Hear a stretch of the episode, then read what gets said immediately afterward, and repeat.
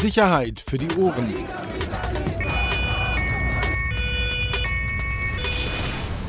Der Podcast aus Berlin. Herzlich willkommen. Eine neue Folge Fußball auf die Ohren. Ah. Ah, nee. Äh, also Sicherheit für die Ohren, natürlich. Aber, und wieder mal das Thema aufgreifen, wir wollen ja, wir kämpfen ja gegen Clickbaiting. Heute eine, eine kürzere Folge und ausschließlich zum Thema Fußball. Also jeder, der keinen Bock drauf hat, kann gerne aussteigen. Okay, aber wir haben ja gelernt, wir sollen uns jetzt immer noch mal vorstellen, nämlich für die Hörer, die uns nicht kennen, mein Name ist Axel hier und dein Name ist?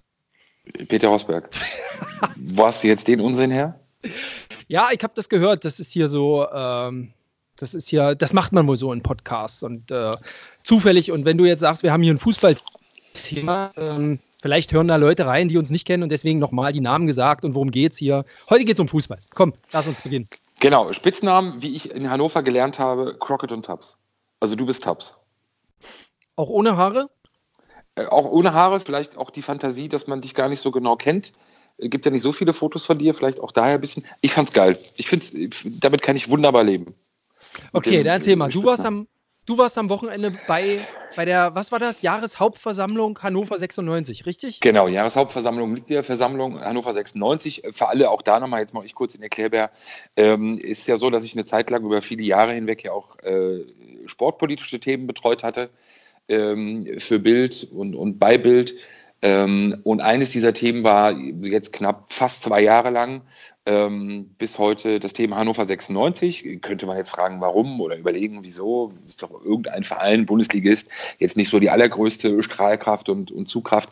Nein, weil es aber bei dem Thema, und so kam ich mit dem Kollegen Marc, Marc Schmidt damals auch zu diesem Thema, weil es halt vor allem um diese sportpolitische Frage 50 plus 1 geht eine Frage, die halt wirklich sehr, sehr viel, viele Fußballinteressierte in Deutschland halt beschäftigt. Also die Frage, wie unabhängig äh, oder, oder wie viel Einflussnahme kann ein Verein, also der Verein an sich noch, wirklich im Profifußballgeschäft haben ähm, oder eben dann doch den Weg dahin, wie es in anderen Ländern ist, wie in Italien, Frankreich und vor allem auch in England wo bei sehr vielen Vereinen eben fremde Investoren, auswärtige Investoren, oftmals auch ausländische Investoren eben einsteigen können, ohne dass da große Hürden gelegt werden und auch dann mit sehr viel Geld in den Verein kommen, aber eben auch oftmals dafür sorgen, dass Vereine entweder komplett ruiniert werden, pleite sind, sich halt völlig überheben. So, und das ist eine Grundsatzfrage, ähm, die halt in Deutschland noch so geregelt ist, bislang, bis jetzt, ähm, dass diese sozusagen 50 plus 1 Regel halt gilt. Das heißt, der Verein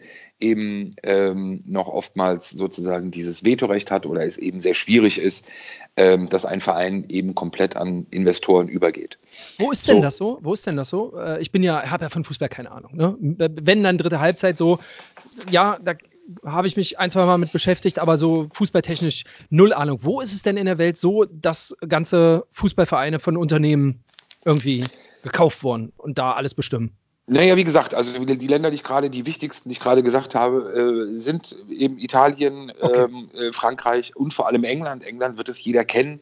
Äh, da ist runter bis in die dritte, vierte Liga, sind da teilweise alte Traditionsvereine in den Händen von Unternehmern oder von, von, von Oligarchen. Jeder kennt das bei Chelsea mit Abramovic. Ähm, also das ist, wie gesagt, auch in England ein ganz, ganz großes Thema, weil einerseits natürlich der, der durch die finanziellen Mittel eben auch ein äh, großer sportlicher Erfolg, aber eben auch ganz viele Negativgeschichten, Negativbeispiele von Vereinen, die wirklich entweder zugrunde gegangen sind oder kurz vor dem Exodus stehen, weil sie eben auch deutlich überschuldet sind. Manchester City auch eines dieser Beispiele, ein Verein, der auch schon mehrfach den Besitzer oder Eigentümer gewechselt hatte. Ähm, also das ist halt immer alles sehr auf, auf, ähm, auf, auf viel Hoffnung gebaut und eben auf ähm, dass es schon irgendwie funktioniert. Und wie gesagt, in Deutschland war es noch anders. In Deutschland gibt es diese sogenannte Ausnahmegenehmigung von 50 plus 1. Ähm, das sind Vereine wie zum Beispiel Hoffenheim, die die haben. Äh, Hoffenheim kennt ja jeder auch mit, mit Dietmar Hopp an der Spitze. Äh, und es gibt eben klare Regularien dieser, der, der DFL, der Deutschen Fußballliga, wie man halt so eine Ausnahmegenehmigung beantragen und auch bekommen kann. Martin Kind, der, so kann man das sagen, wirklich mittlerweile Alleinherrscher bei 96 bis zum vergangenen Wochenende, darauf kommen wir ja gleich hatte diese Ausnahmegenehmigung eben auch beantragt, weil er eben am Ende diese komplette Macht haben wollte Ähm, und darüber hatten wir eben auch bei Bild, hatte ich mit Marc äh, sehr viel darüber berichtet, über dieses Bewerbungsverfahren. Ähm, er ist gescheitert, was auch für, für Leute, die sich damit beschäftigt hatten, was leider nicht so viele waren, auch leider zu wenig Kollegen aus meiner Sicht mit dieser Thematik. Er ist krachend gescheitert und eben auch, wenn man die Regularien der DFL eben nimmt, auch zu Recht gescheitert, vor allem weil es eben nicht diese erhebliche finanzielle Förderung gab von ihm, wie eben bei Hoffenheim. So, dieses Verfahren ist aber noch anhängig, das heißt, er, sein Antrag wurde abgelehnt. Aktuell ist es äh, beim ständigen Schiedsgericht der DFL, da wird eine Entscheidung auch gefällt werden in naher Zukunft und dann wird man das sehen. So, und jetzt war am Wochenende eben am Samstag immer so ein bisschen in die Aktualität, endlich nach 8.35 zu kommen, äh, war eben am Samstag eine wegweisende Entscheidung bei Hannover. Es war eine Mitgliederversammlung, da ging es um den Verein also Verein und Profifußball sind ja getrennt, weil Profifußball ausgegliedert ist. Aber trotzdem natürlich eine wichtige Entscheidung oder wichtige äh, Entscheidung, die eben anstand, weil Martin Kind eben auch Präsident des Vereins war. Er hatte im Vorfeld angekündigt, dass er nicht mehr antreten wird. Und diese Wahl lief eben im Vorfeld äh, auf, auf zwei Lager zu. Es gab ein Lager mit fünf Kandidaten, weil der Aufsichtsrat eben fünf Plätze hat und der wurde gewählt, der Aufsichtsrat am Wochenende fünf Kandidaten, Kandidatinnen, die eben dem Kindlager zugerechnet wurden und auf der anderen Seite ein Team aus fünf Kandidaten, ähm, die der so, sogenannten Opposition, sie selber nannten sich Mitgliederkandidaten, zugerechnet wurden. So, und es war eben klar, weil es eben diese beiden Lager gab, dass es halt wirklich auch so ein Showdown Charakter hatte, auch im Vorfeld schon, das hat man auch an der Berichterstattung gesehen, hat man auch an der Stimmung gesehen. Ich war am Freitag äh, schon in Hannover und hatte mich da auch mit einigen Leuten schon unterhalten. Also es war wirklich eine, eine große Anspannung vor diesem Samstag und dann am Samstag um 14 Uhr begann diese Mitgliederversammlung und dann mit einem Ende, ja, also ich glaube. Entschuldigung, aber ganz kurz mal, aber du warst auch angespannt. Naja, aber was heißt angespannt? Ich habe das, naja, komm, ich habe das gemerkt. Also, äh, ich habe das natürlich verfolgt. Wie gesagt, keine Ahnung, aber auf Twitter, kurz mal hier Hashtag äh, Hannover 96 Hauptjahresversammlung, bla bla bla. Also H96JHV, immer mal reingeguckt und also man hat ja am Anfang nicht so viel gesehen, weil es war, glaube ich, Fotografierverbot, hattest du erzählt, ne? Genau, man durfte nicht fotografieren, keine Aufnahmen, äh, keine, keine Videoaufzeichnung, keine Fotoaufzeichnung. Wie gesagt, bis zum Ende, am Ende brachen dann alle Dämme, das war dann auch egal. Aber während der Versammlung an sich, nein, genau, war es nicht gestattet. Ähm, und es, wie das immer ja bei solchen Versammlungen ist, bis es dann ja wirklich zu dieser Wahl, also um die es ja eigentlich geht oder die, die alle am meisten interessiert, dann auch wirklich kommt, vergeht ja auch wirklich sehr viel Zeit und das war auch am Samstag so über drei Stunden, wo eben über andere Dinge debattiert, gesprochen, diskutiert und abgehandelt wurden. Natürlich auch wichtige Dinge, Ehrungen von Sportlern und sowas. Aber das dauerte dann halt eben so. Und da merkt man halt schon auch im Saal, natürlich auch die, die Anspannung stieg immer weiter.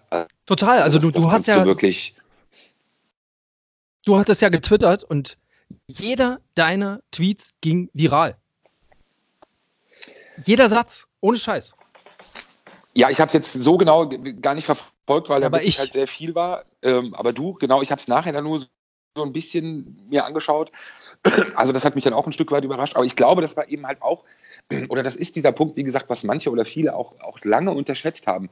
Es ging eben am Samstag nicht mehr alleine nur um eine Entscheidung bei Hannover 96. Mhm. Dann wäre das Interesse auch äh, bei weitem nicht so gewesen und auch nicht halt eben weit über Hannover hinaus, sondern es war eben eine wirkliche Grundsatzentscheidung auch, ähm, die, die dort behandelt wurde.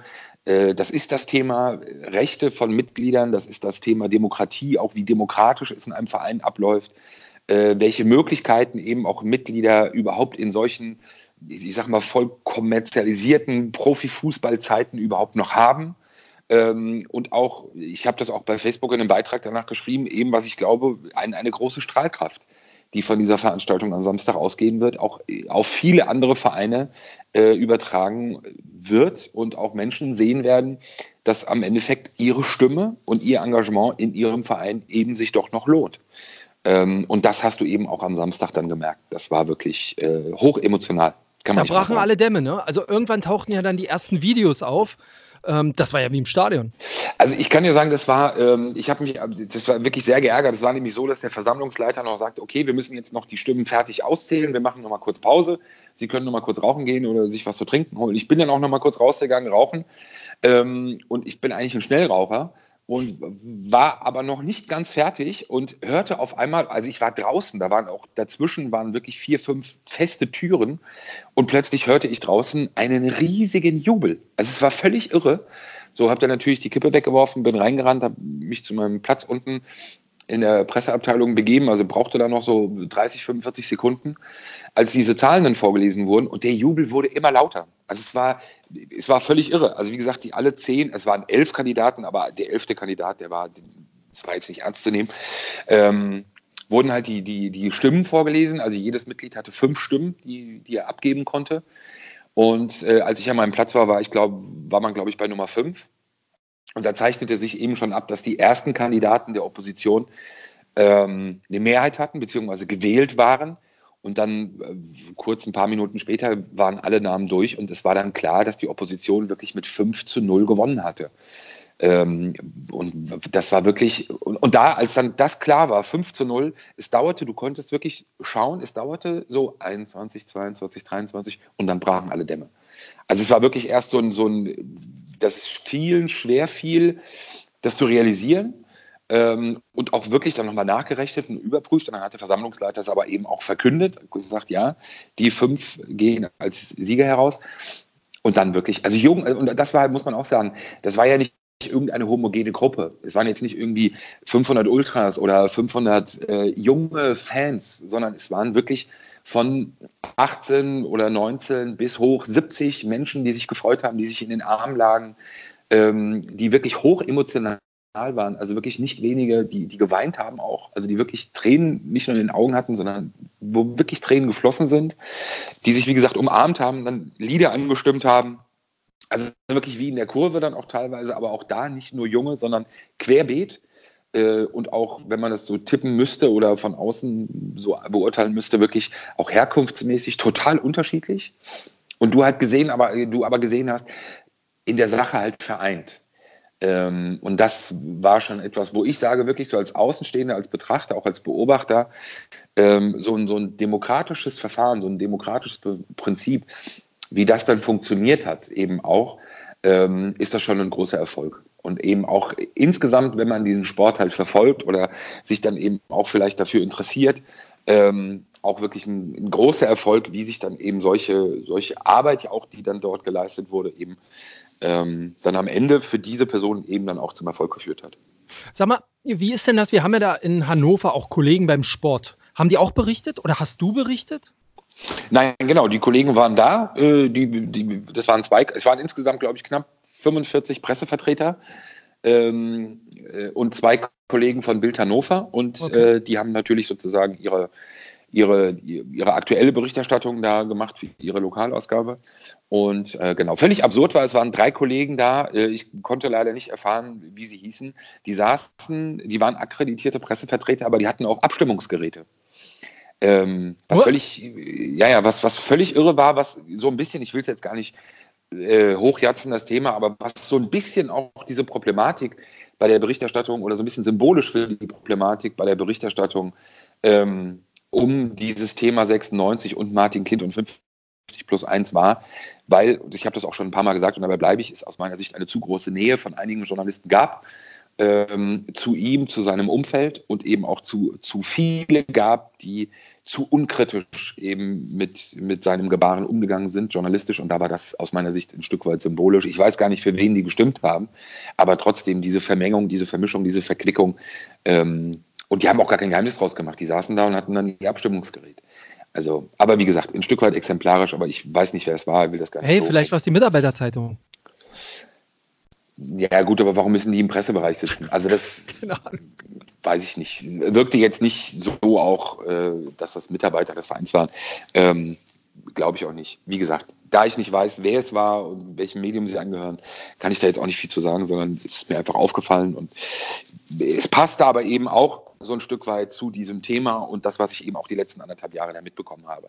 Und das wird, das wird ein ähm, sehr, sehr spannendes Thema und das war auch ein, Thema von vielen Gesprächen, die ich dann nach der Veranstaltung, Versammlung und auch gestern, ich war bis gestern Abend noch in Hannover mit vielen Leuten drüber gesprochen habe. Ich bin sehr gespannt, wie die Berichterstattung jetzt ablaufen wird. Ähm, weil das aus meiner Sicht schon auch etwas ist, was sich da jetzt entwickelt hat, was viele nicht erwartet haben. Jetzt zum Ende hin ja, weil, weil die Prognosen und Umfragen oder Prognosen auch so ein bisschen darauf hindeuteten. Aber natürlich wird es für einige Journalisten jetzt schwierig, äh, weil sie sich eben mit, mit Menschen jetzt auseinandersetzen müssen, ähm, mit denen sie sich eben vorher lange Zeit nicht auseinandergesetzt haben, was ich eben nie verstanden habe mit der Opposition. Ähm, und das sind jetzt auf einmal diejenigen, die sozusagen im Aufsichtsrat die Mehrheit stellen, natürlich jetzt auch den Vorstandsvorsitzenden ernennen können, das heißt auch einer von ihnen.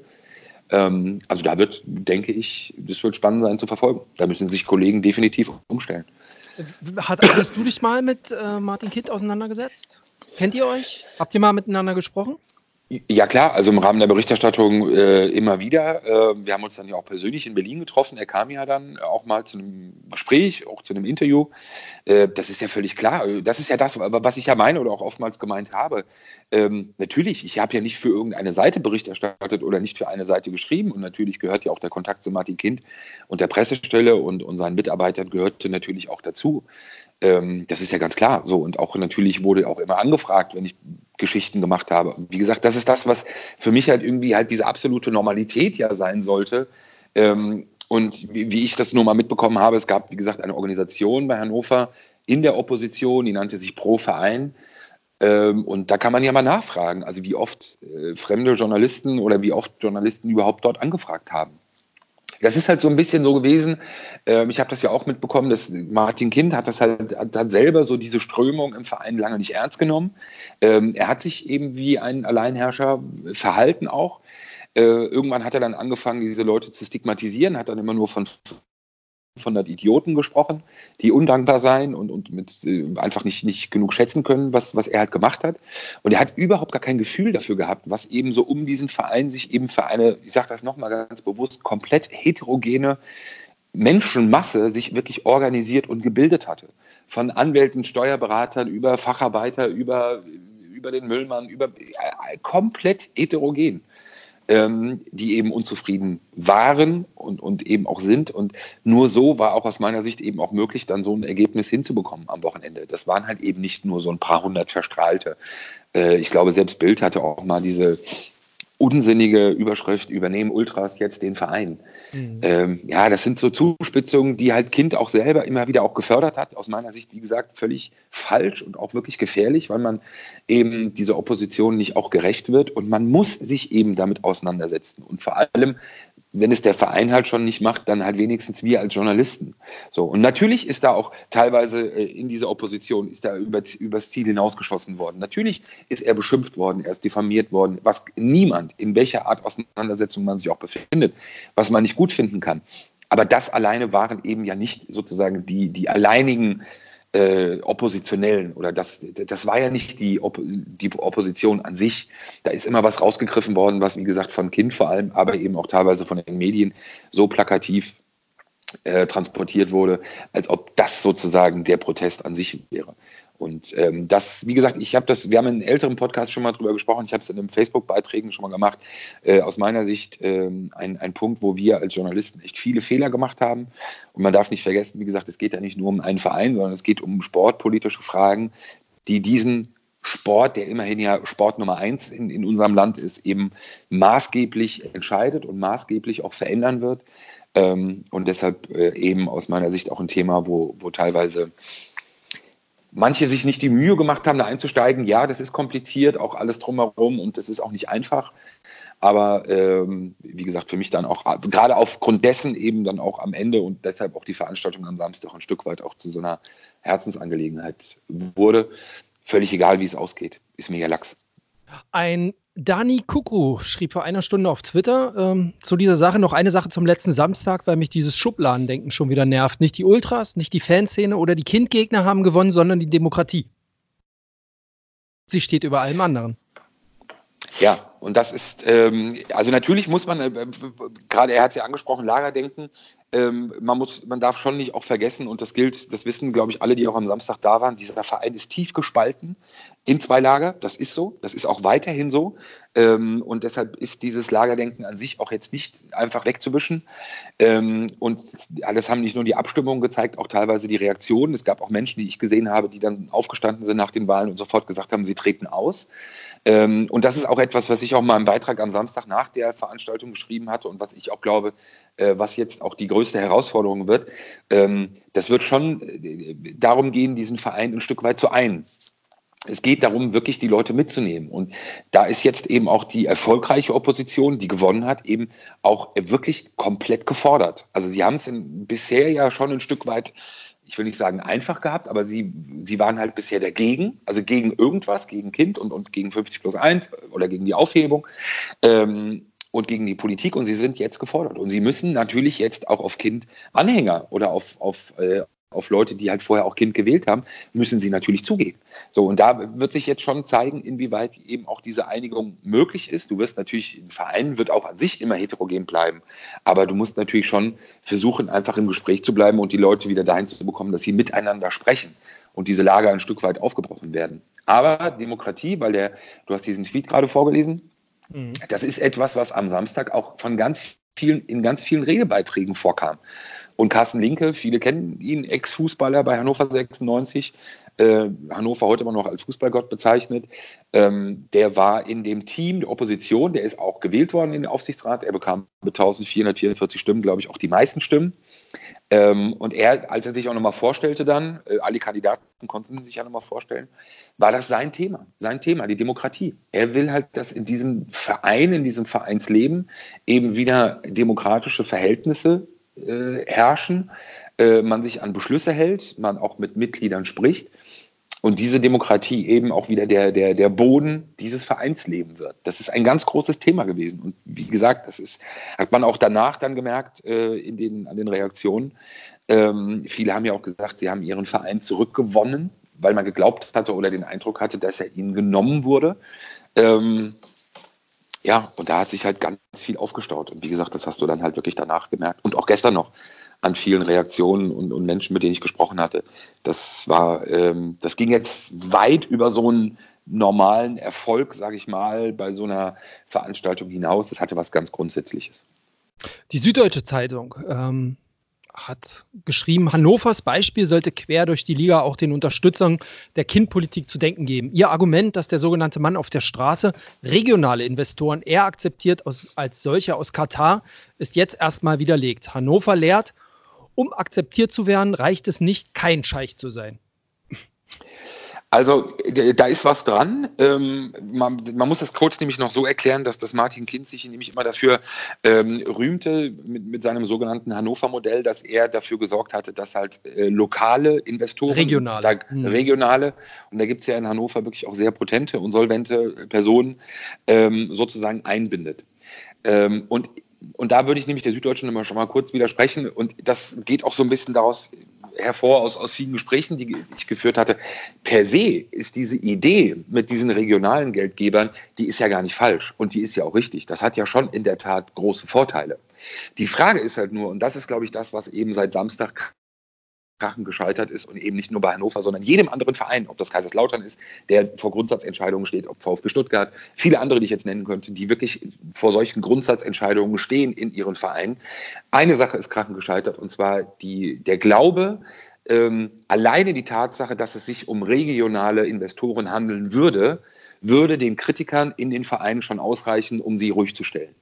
Ähm, und das funktioniert nicht. Mhm. Äh, also zu glauben, sozusagen so ein bisschen so, also so ein kleines Zuckerlied zu verteilen und dann eben danach in einer ich sag's mal wirklich, auch in einer despotischen Manier, aber wirklich in einer Alleinherrschermentalität, eben dann alles durchzuregieren und alles durchzudeklinieren, ohne äh, Mitglieder zu fragen oder wenn es Beschlüsse sogar gab, ohne mich an Beschlüsse zu halten das ist definitiv krachen gescheitert. Und wie gesagt, ich glaube auch, ist ein, ein, ein, ein Zeichen in diese Fanszene, äh, auch an Menschen, die sich vielleicht bisher, äh, auch wenn sie eine Meinung dazu hatten, aber vielleicht noch nicht in ihren Vereinen aktiv waren oder auch keine Mitglieder waren oder auch nicht stimmberechtigt waren.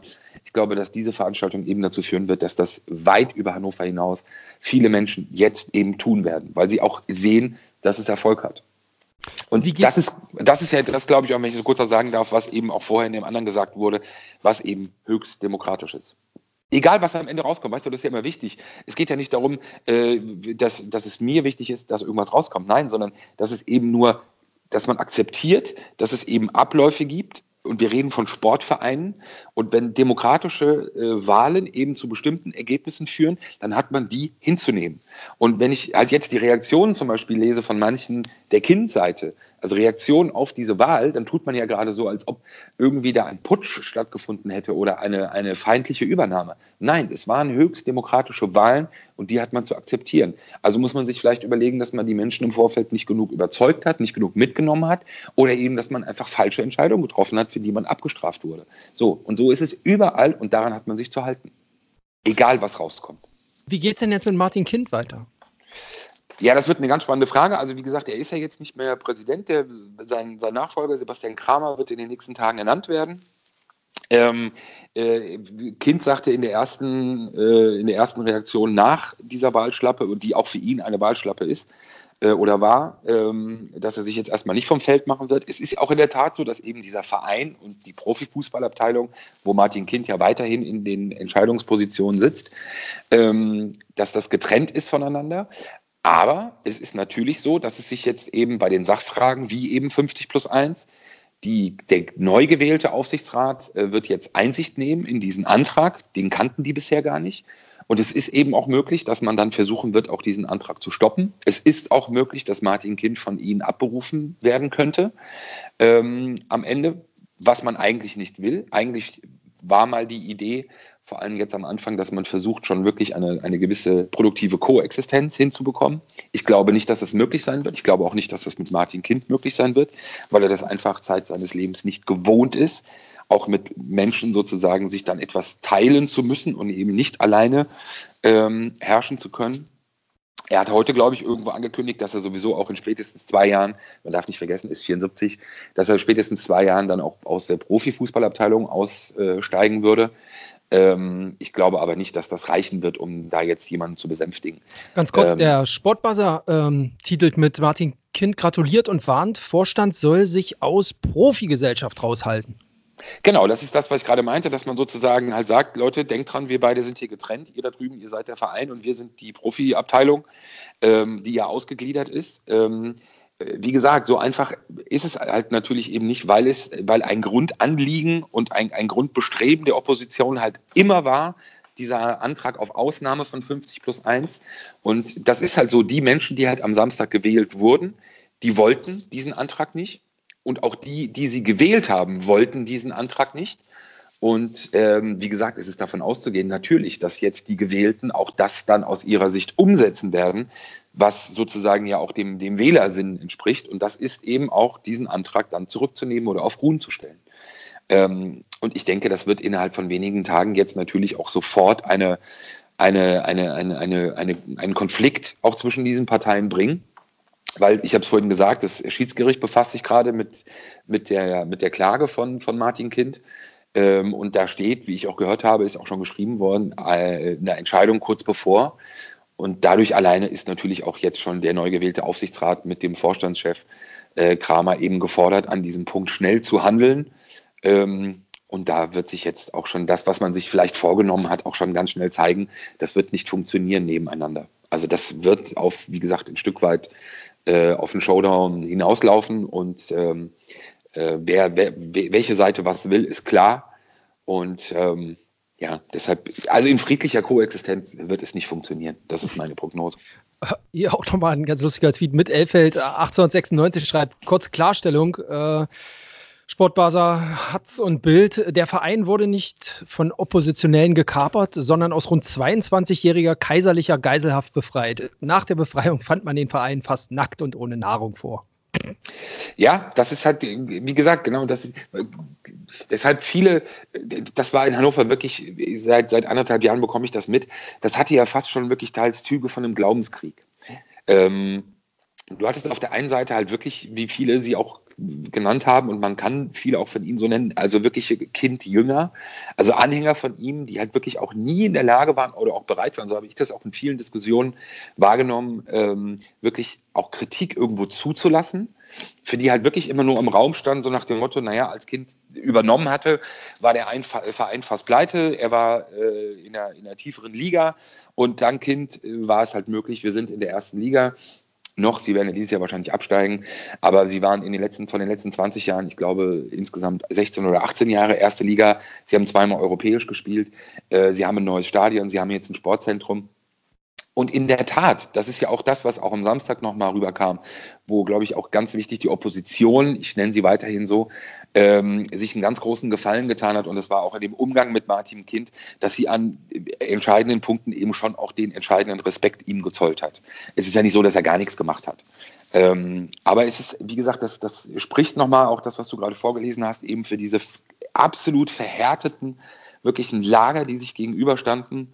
Ähm, und was jetzt so ungemein wichtig wird, um diesen Verein eben auch ein bisschen Ruhe reinzubekommen, ähm, dass, dass, dass es da wenigstens seitens der Mitglieder, ähm, dass man da aufeinander zugeht. Das ist das A und O. Hm. Spannend. Ja, wirklich. Also spannend, selbst für Außenstehende, also wie gesagt, ich habe keine Ahnung und ich weiß, dein Herzblut hängt da dran. Ich bin hier der, der naive Nachfrage, aber so wie du es beschreibst, schon spannend, gerade weil es eben so ein, so ein wegweisendes Ding wird.